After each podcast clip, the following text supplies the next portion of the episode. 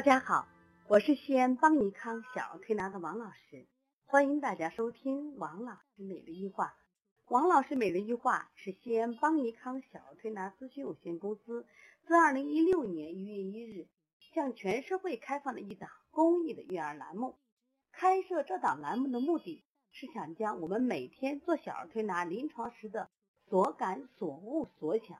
能及时的分享给广大的育儿妈妈以及小儿推拿的同行们，希望对你们有所启发，有所帮助。今天我想分享的主题是免疫应答。这两天呢，我们好几个小宝宝呀，就是医院都给开了提高免疫力的药，就开这个维生素的 B 四，包括还有一种药叫这个匹多莫德，有的开的是匹安泰。这里写的很清楚的是提高免疫力的，就让人感觉到就奇怪的是，现在的孩子为什么他的免疫力他是要通过药物来提高呢？为什么我们的孩子免疫力都极低的呢？实际上，现在我们的孩子得了最多的病，大家看看是什么？扁桃体大、腺样体肥大、肠系膜淋巴结引起的腹痛、过敏性的结膜炎，包括鼻炎、鼻甲肥大，实际上这都是免疫系统的疾病。那免疫系统是干嘛的？免疫系统本来就是从人自古以来这个生物形成，那就是为了保护人体，就自然的本能的是保护人体的。我经常说，我说扁桃体是什么？腺样体是什么？我说妈妈，你和你的孩子是母子关系，你起到保护他，在他小的时候你保护他。那同样，我说扁桃体、腺样体、肠系膜，其实跟你孩子体内是个母子关系，你是保护他的。那么当他。受到了侵害的时候，你会有一个应答反应。你的应答，比如说孩子摔倒了，你本能的去拉他；或者你的孩子，比如说被什么碰了，你本能的去去保护他。那么这是应答反应。那么当孩子的身体被某些东西侵袭的时候，他也会什么呀？产生应答反应。那么准确的解释是什么？就是说，机体的免疫系统对一切异物或者是抗原性物质。进行非特异或特异性识别和排除、排斥、清除的一种生理学功生理学功能。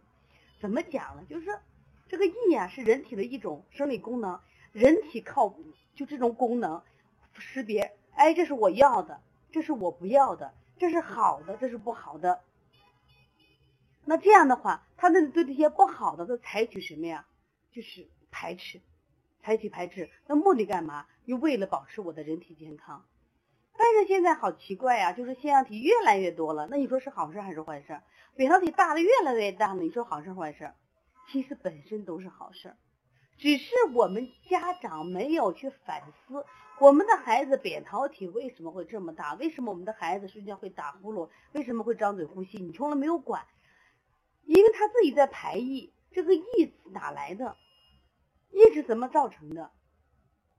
就是我们今天其实探讨这个问题，就是扁桃体肥大也罢，腺样体肥大也罢，它本身它都是免疫系统的一个应答反应，它是告诉我们我们身体有异物了，它才能变得肥大。肥大是保护，但是因为它过度的肥大，它已经成为影响孩子身体健康的一种障碍了。我们是否要把它拿掉？你不管是推拿还是中药还是这个手术。都是让它变小，变小。但问题，你看有的孩子做了手术切除以后，他还是会长出来，这是为什么？因为在小孩子小时候，他的免疫系统呀特别的敏感，就他孩子越弱，他的免疫系统会越强大，会越敏感，反应会越强烈。那么，这是我们就要找原因，到底是什么原因引起的？这也是我想今天来探索的。我们现在更多的家长割割完再长，一定不是这样的问题。那么就说我们查找原因，现在的孩子为什么免疫力低了？凡是我们店的孩子啊，我来我们这调理，我都起了一个算外号吧，叫海燕。我说为什么叫海燕呢？我说海燕是什么意思？海燕是呃高尔基里边的那篇文章，海燕让暴风雨来的更猛那些嘛。就连七个葫芦娃里边都说不怕风吹雨打，是不是？风吹雨打都不怕。我们现在的孩子淋不得风，见不得雨，玩不了沙子，踩不了泥巴，不让玩吗？那你不经风雨，你这孩子肯定弱。这是他见一点点的刺激，一冷了热了，他都会免疫应答，都免疫就是系统都会产生过多的应答反应。还有一个，就吃的问题，我们给食入了大量的蛋白，蛋白质吃多嘛？鱼、虾、奶、蛋，大量蛋白质。就实际上我们人体每天的需要的蛋白质只有百分之十五，但是我们现在给孩子使用的蛋白质远远高出这个百分之十五值，结果在身体就形成不耐受，就形成不耐受。那不耐受，在他他免疫系统去识别的时候，他认为这是不好的。你可能认为鸡蛋好，牛奶好，啥都好，没有问题。百分之十五是好的，那百分之十五以外的身体免疫系统就会识别这是毒药，这就叫食物不耐受。包括我们说的过敏也是一样，那这意味着每天他都在吃这些东西，而这些东西是家长认为是有营养的，我买的是最好的东西，结果在他孩子的身体，他识别的是什么呀？